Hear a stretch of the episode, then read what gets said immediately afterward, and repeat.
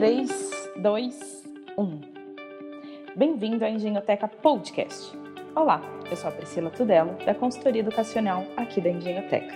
E começa agora mais um podcast da Engenhoteca, o seu canal educacional de informações, curiosidades e descobertas.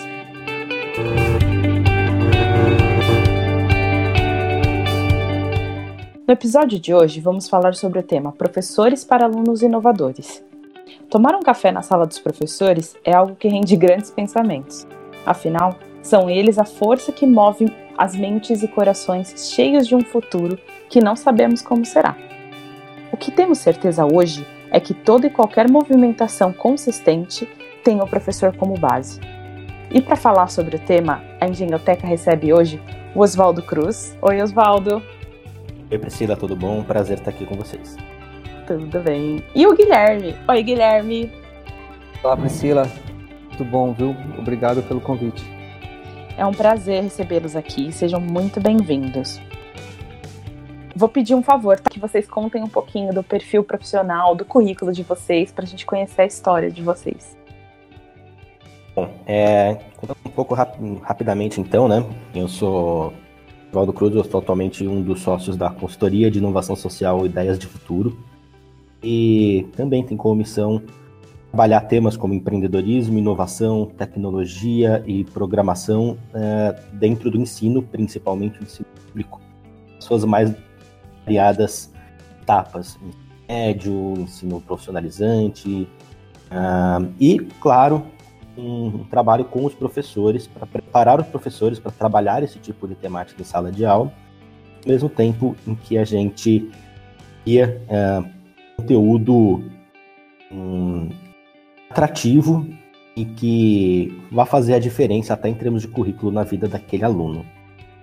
É, passando rapidamente pela minha história, eu sou engenheiro de formação e trabalhei enquanto engenheiro trabalhava com projetos de saneamento, ficava projetando equipamentos para estação de tratamento de água, estação de tratamento de esgoto. Depois de alguns anos nessa área, acabei hum, saindo da engenharia e indo para comercial. Fui para comercial de eventos corporativos, até eventos universitários. Ô, colega! Pra... é, quase, quase fiz minha carreira vendendo festa de formatura, mas vamos lá. uh, e logo depois, e depois vou para a comercial da indústria, a vender aí esses equipamentos para um, indústria pesada. E sempre tive trabalho voluntário como uma coisa muito presente. Em meados de 2013, um determinado trabalho voluntário virou, virou uma atividade remunerada, inicialmente parcial, onde começou a fazer captação financeira para projetos de ONGs ali na região de Embu das Artes. E isso foi crescendo aos poucos, até que virou uma atividade uh, integral.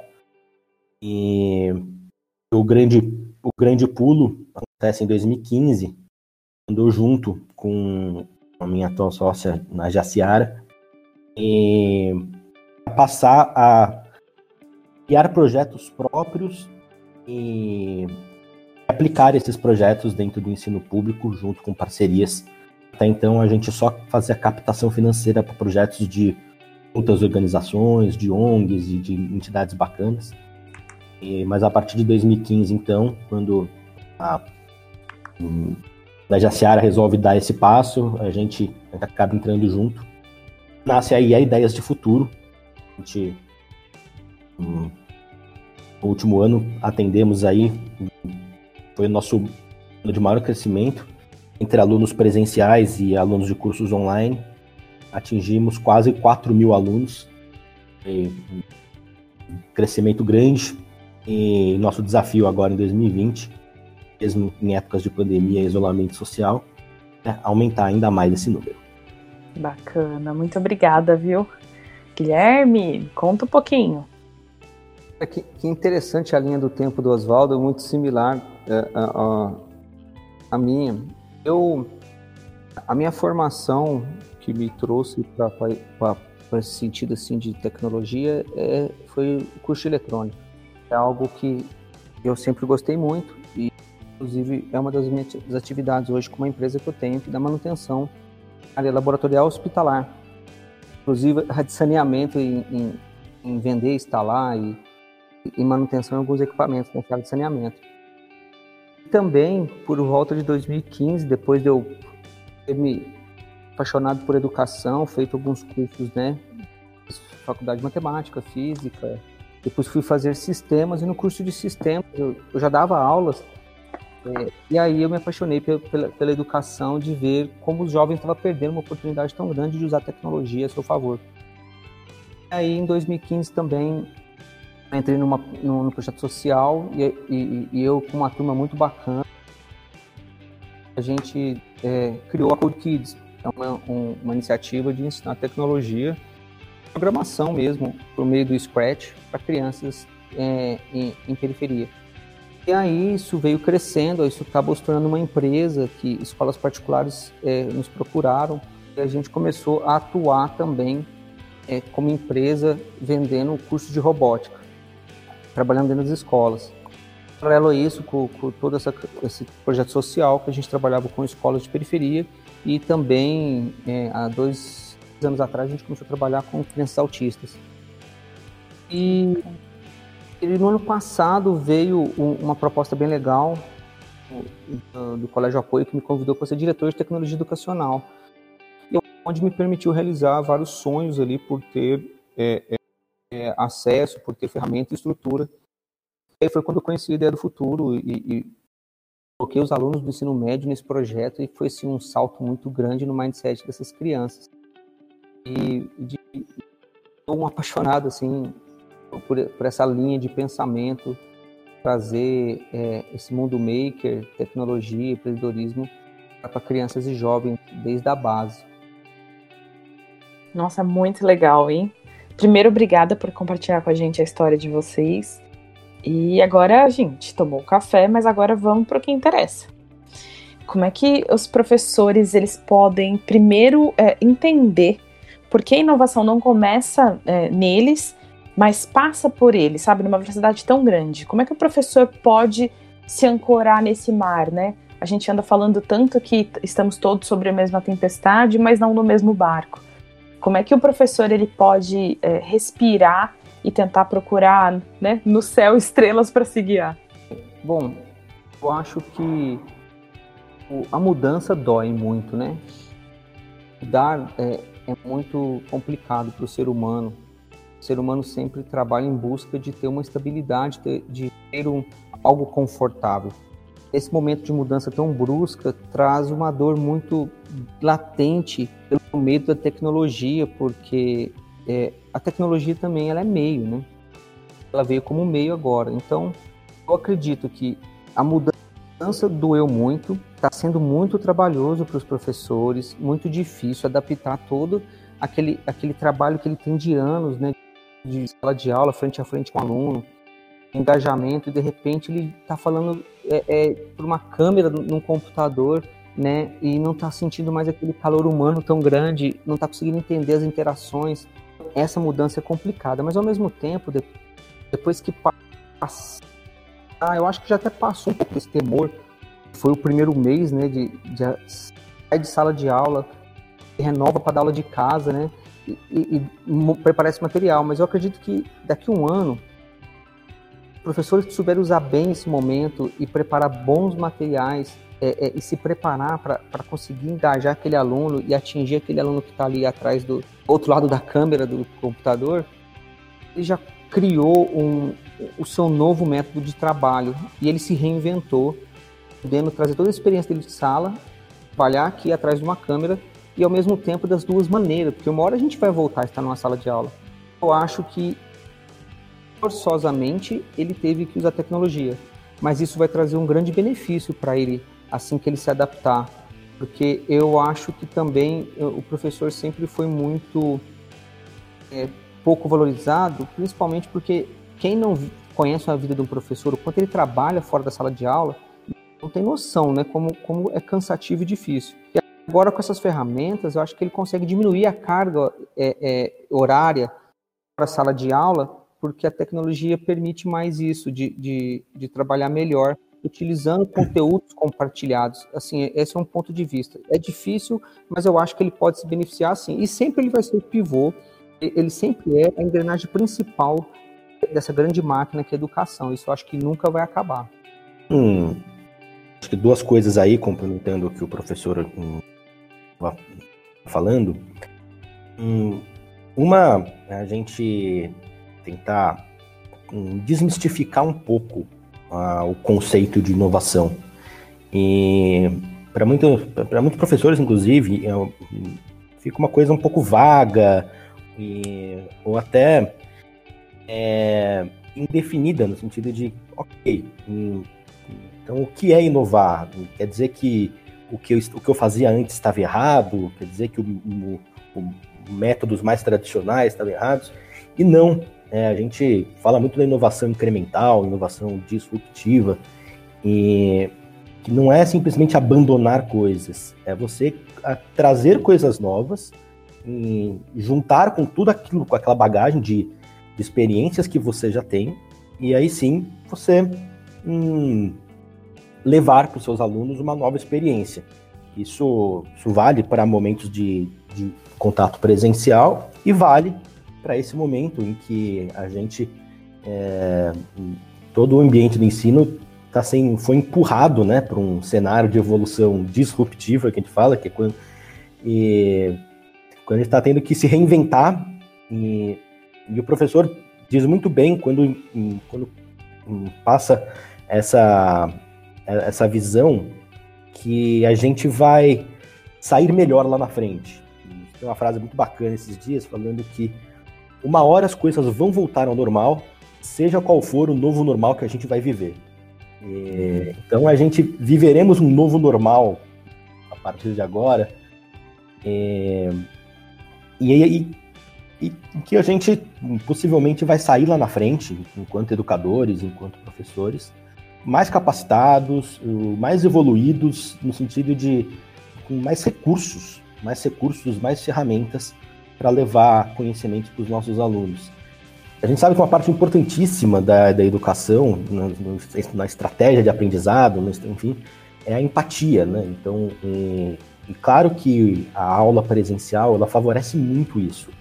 Professor, ele consegue transparecer isso, ele consegue ter essa troca com o aluno, criando vínculos de confiança, enfim. E, e agora a gente está no momento em que a gente precisa aprender a a levar essa empatia para meios remotos, enfim, em como sentir o aluno numa videoconferência, como interagir com a família dele, como reconhecer o novo ambiente em que esse aluno está aprendendo e como ajustar conteúdos, até visualmente, enfim, melhorar o aprendizado desse aluno. Hum, concordo com o professor que quando ele diz que no primeiro momento se assusta. E mudar é mudar assusta, né? Mas a gente se sente mais seguro quando a gente está dentro da nossa zona de conforto. Então mudar assusta bastante. Mas uma vez que a gente se ajusta a essa mudança, a gente colhe bons frutos lá na frente. Legal. É importante isso tudo que vocês dois colocaram. Saiu uma reportagem na Folha dizendo que 85% dos, dos professores não se sentem confortáveis com a atual forma de ensinar. Eu acho que evidencia, são números que evidenciam tudo isso que vocês acabaram de, de trazer aqui pra gente.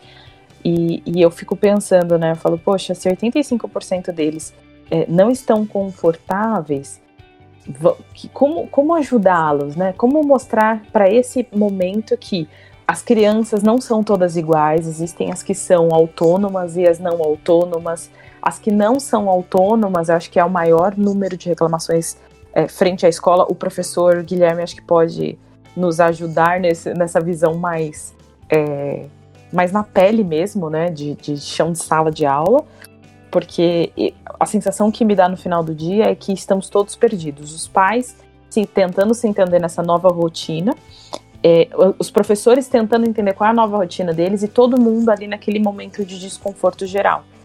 Você sente isso, Guilherme, na, so, na sala de aula? É, sinto, e, e, eu vou até dar uma filosofada um pouco aqui, no bom sentido. O, o, da onde que vem é, essa dificuldade? É, quando a gente, eu acho que o Oswaldo já deve ter estudado isso, assim como você também. É, é, isso foi bem é, evidente uns tempo atrás, nas redes sociais, mostrando o que é o jeito de aprender de cada geração.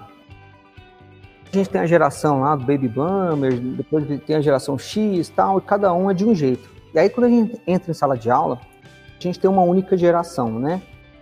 Mas a gente tem, às vezes, na sala de aula, um, um aluno, vamos, vamos falar, por exemplo, de um quinto ano.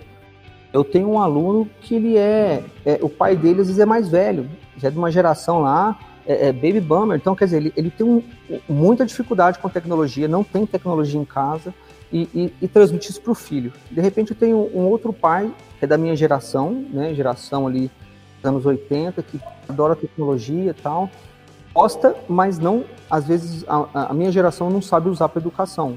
É, é, o gostar de consumir ferozmente, ferozmente ali aquela tecnologia. Pois tem os pais mais novos, abaixo de 30 anos, que sim usam tecnologia muito naturalmente, como, como aplicativo de pedir comida, de streaming, e leva isso para o filho, e o filho já tem aquela habilidade de, de já não ter nem canal aberto em casa. De repente, a gente tem essas crianças com esses pais né, totalmente diferentes, mas que passam um pouco disso para o filho em sala de aula. Então, eu tenho um, uma criança que o pai é, deixa de usar tecnologia, então ele tem a capacidade mais autônoma. Mas tem aquele menino que o pai não, não gosta nem que use. Então, o menino não tem WhatsApp, não tem nem e-mail, e aí sim, nesse momento, ele tem dificuldade. E também ele traz do pai aquela sensação das gerações mais antigas de que precisa de ter a visão do mestre à frente dele e passar conhecimento. E só que vale aquilo que está na internet não é confiável e não tenha isso como uma verdade. Então ele não aprende facilmente sozinho. Então essa é a mistura na sala de aula que o professor atual hoje está tendo que conviver. E, e, e, aí o que o Oswaldo falou muito bem, aquela empatia da sala de aula é onde o professor sobressai, consegue equalizar. Mas quando vem para online, aí aquele menino que é autodidata, né, porque ele é mais autônomo com tecnologia e as aulas online, meio é a tecnologia, ele, ele voa. E aquele não tem nenhum suporte às vezes em casa, como que ele vai se sobressair ou acompanhar se ele tem aquele medo do que trouxe do pai de clicar em algo e dar errado, o que, que eu faço para corrigir? Eu não vou clicar aqui, senão é, é, eu não vou conseguir sair, e aí isso cria uma, uma limitação né, para essa é criança. Verdade. Então, é uma, você entende a dificuldade do professor hoje em sala de aula e agora a dificuldade online. Então, equalizar isso. Quando eu atendo pais, que agora a gente, eu, eu brinco muito, um aluno fala, ah, não estou conseguindo devolver a tarefa aqui na plataforma, tal, como é que eu faço? E quando eu vou ver, não foi o menino que me mandou a pergunta, foi o pai. Quando eu vou treinar, quem entra na câmera é o pai. Eu falo, ô pai, bom, bom, cadê o seu menino? Tá aqui, deixa ele fazer. Aí o menino faz, né?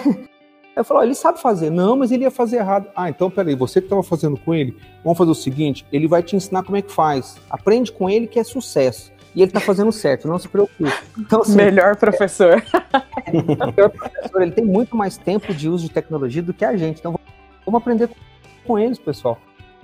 Acho que é a gente pode trazer um pouquinho para essa discussão a questão da, das competências, né? Um, hoje em dia, muito se fala do ensino por competências, pensando ali as competências socioemocionais, até a nova BNCC, trabalhando um tema que é bem presente no, no cotidiano do professor hoje em dia, né? E você tem lá as competências que a BNCC propõe que a gente desenvolva.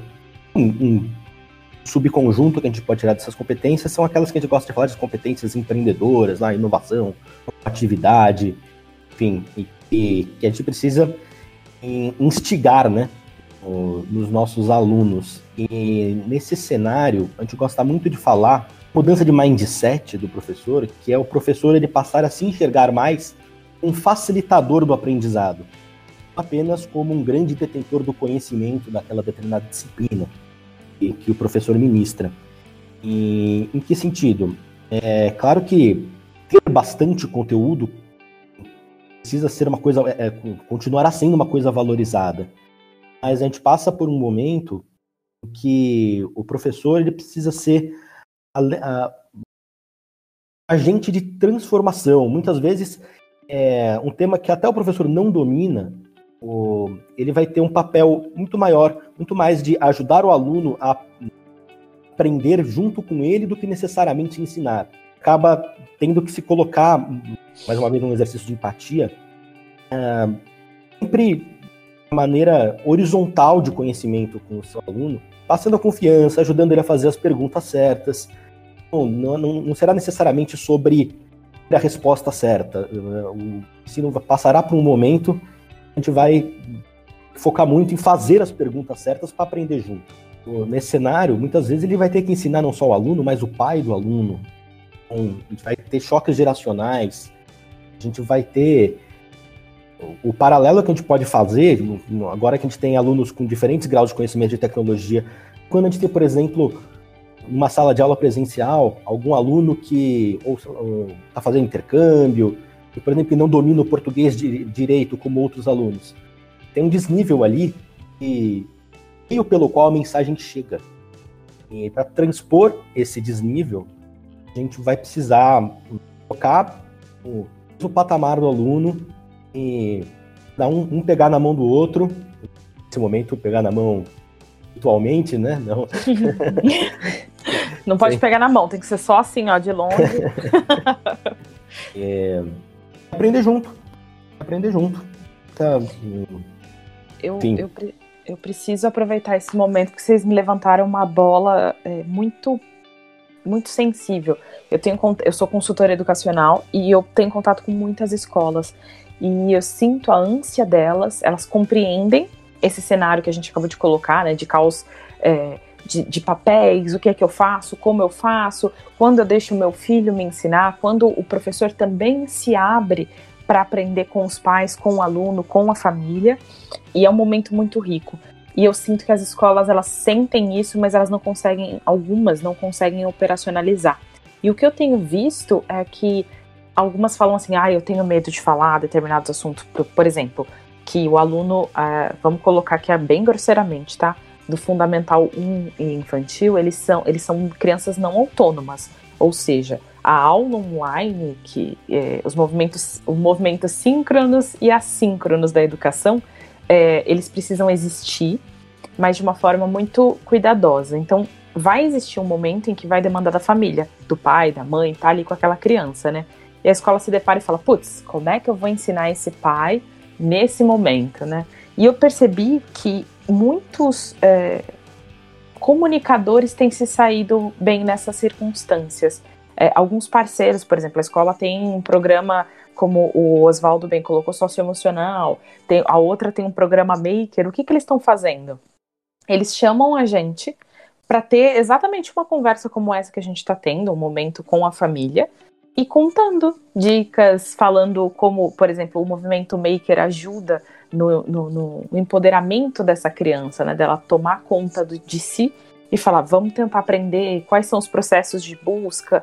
No socioemocional, como é importante essa convivência com os colegas é, entre sala de aula mais do que o próprio conteúdo em si. Né, a gente tem visto muito disso. Vocês têm algum exemplo próximo assim que vocês possam compartilhar com a gente? aproveitar nesse assunto dar uma levantada na bola aqui para o professor. É, o que a gente tem feito, o professor Guilherme até participou de alguns desses encontros, a gente tem feito nesse momento trazer todos os, os atores do cenário educacional para co-criar novas experiências juntos. Então, mesmo os programas online que a gente lançou agora, em parceria com outras empresas, em parceria com o Google, e, enfim, um, um, um que ainda está em desenvolvimento com o JP Morgan, agora até com o projeto que a gente vai fazer envolvendo a recuperação da sociedade no momento no pós-Covid aí, com, junto da Secretaria de Desenvolvimento Econômico da ADESAMPA.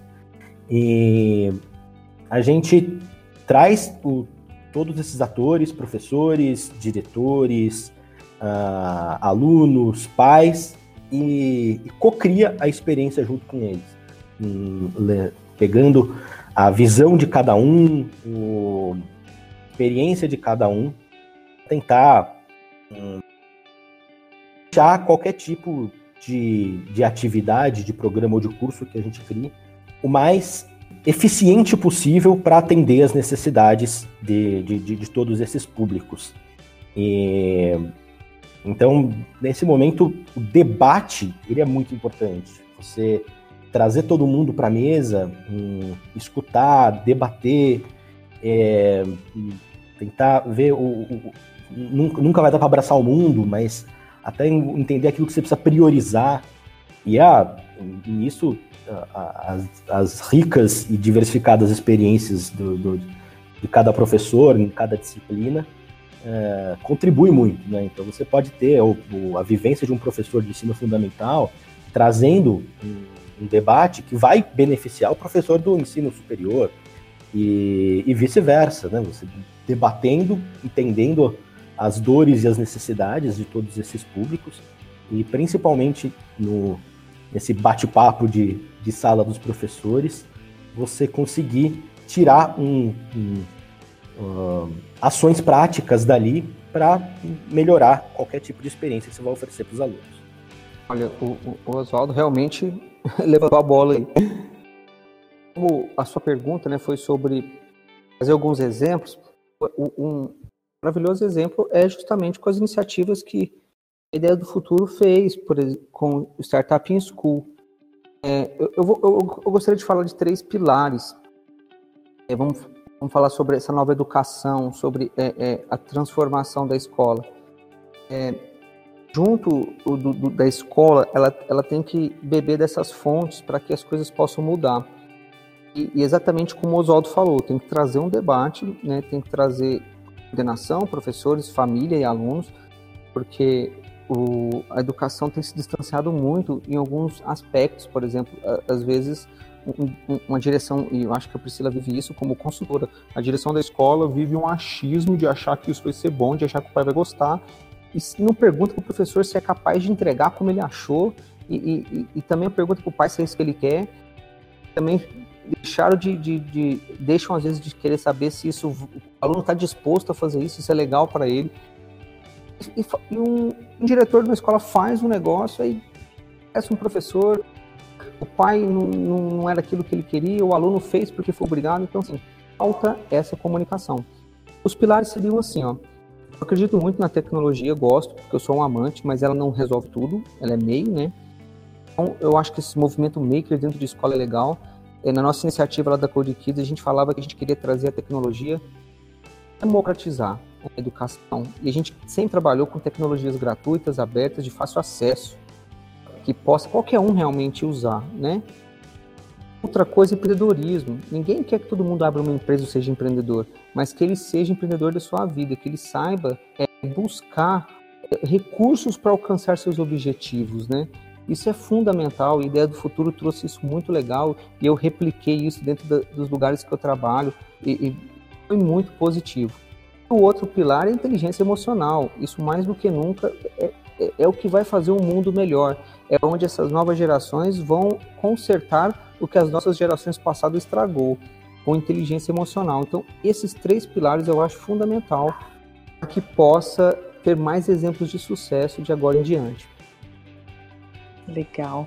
Meninos, para fechar esse papo bom, é, o gênio da Engenioteca ele concede três pedidos para cada um dos nossos convidados é, para que as mudanças, as mudanças que vocês querem ver na escola, mas ainda não viram, ou mudanças que vocês já viram e gostariam que mantessem é, no futuro próximo. Quer falar primeiro, Oswaldo? Ixi, é, tava torcendo pro professor Guilherme falar antes. Ah, Olha, no meio do sorteio, no sorteio entre três pessoas do nosso podcast, você foi perfeito, sorteado. Perfeito. É, então, enfim, uh, primeiro ressaltar que o dança não é um, um degrau gigante, um precipício gigante que você sai de uma situação instantaneamente passa para outra, né? Ela é sempre gradual no meio educacional vai ser gradual e, e ela vai acontecer temporalmente de maneira difusa. Então, ela em alguns lugares vai estar um pouco mais aquela, questão vai estar um pouco mais desenvolvida, em outros menos. E, enfim, então é difícil falar alguma coisa que se tá uma mudança que se queira que aconteça que já não esteja acontecendo em algum lugar. Uhum. Pontuar essas três mudanças, né? Só queria ressaltar e mudança não é um precipício ou grau gigante de 90 graus que a gente vai de repente de um ponto para uma instantaneamente para uma nova situação. uh, a mudança é sempre difusa, né? Não só não só gradual, mas até no tempo. Tem lugares que começam determinadas mudanças antes que outros. Enfim, é, acho que a mudança tem que ser muito, muito mais entendida como direção, né? Em quais novas direções ou para que direção a escola precisa caminhar no, no ensino do futuro. E, e, a palavra escola ela está tão associada ao ambiente físico, né? E eu acho que uma das mudanças que a gente vai ter que abordar agora essa desvinculação, né? A gente, o, a escola continuará fazendo parte, o meio físico continuará fazendo parte do ensino, mas a gente caminhará para um, um formato educacional que outros modais serão igualmente importantes, outros meios de comunicação, outros meios de interação com esses alunos serão igualmente importantes.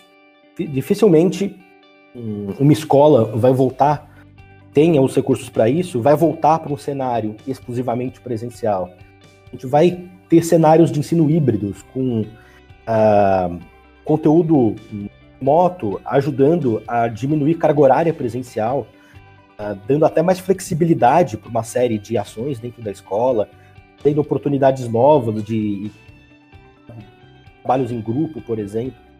Acho que a primeira mudança que eu citaria era essa. Uh, mesmo passado a crise da pandemia, a gente vai a gente precisa ter um cenário um, híbrido de ensino que a escola continua tendo, o espaço físico continua tendo a sua importância, mas a gente agrega outros meios e outros recursos à experiência educacional dos nossos alunos. Segunda, segundo ponto é as relações humanas como um todo estão ajustadas, né? A gente vai precisar, inclusive, de uma ressignificação desses espaços físicos da escola, uma série de aglomerações durante muito tempo serem evitadas. A gente pode precisa até de adaptações no espaço, ah, espaçamento de cadeiras, uh, uso de áreas comuns, auditórios, um cenário muito diferente daquele que a gente saiu antes dessa pandemia, né? E, e por fim, a principal de todas as mudanças, nossa autoevolução. A nossa, o professor usou uma palavra muito boa, nós sermos empreendedores de nós mesmos. Entender a gente como um projeto em desenvolvimento e que se a gente usar as ferramentas corretas, as estratégias corretas, a gente desenvolve e melhora esse projeto que somos Obrigada, Oswaldo, pelas suas boas colocações. Espero que o gênio da engenioteca te conceda esses três pedidos, tá bom? Guilherme, conta pra gente seus três pedidos. É, tomara que esse gênio aí seja bem poderoso, viu? Olha. Engenioteca, ele tem que dar um jeito. vou, vou ficar aqui torcendo muito por ele. Mas olha só, o que o Oswaldo disse, os meus três desejos não são muito diferentes, só quero colocar de maneira diferente.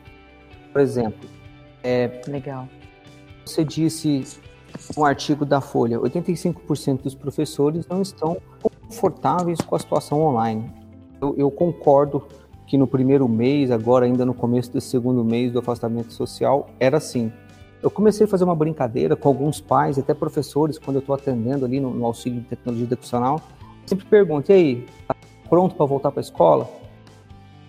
Ele fala, cara, tá difícil e tal, mas tô doido para voltar. Eu falei, você tá pronto para enfrentar trânsito, ficar brigando com o horário de sair de casa, chegar na escola, se trocar, se arrumar.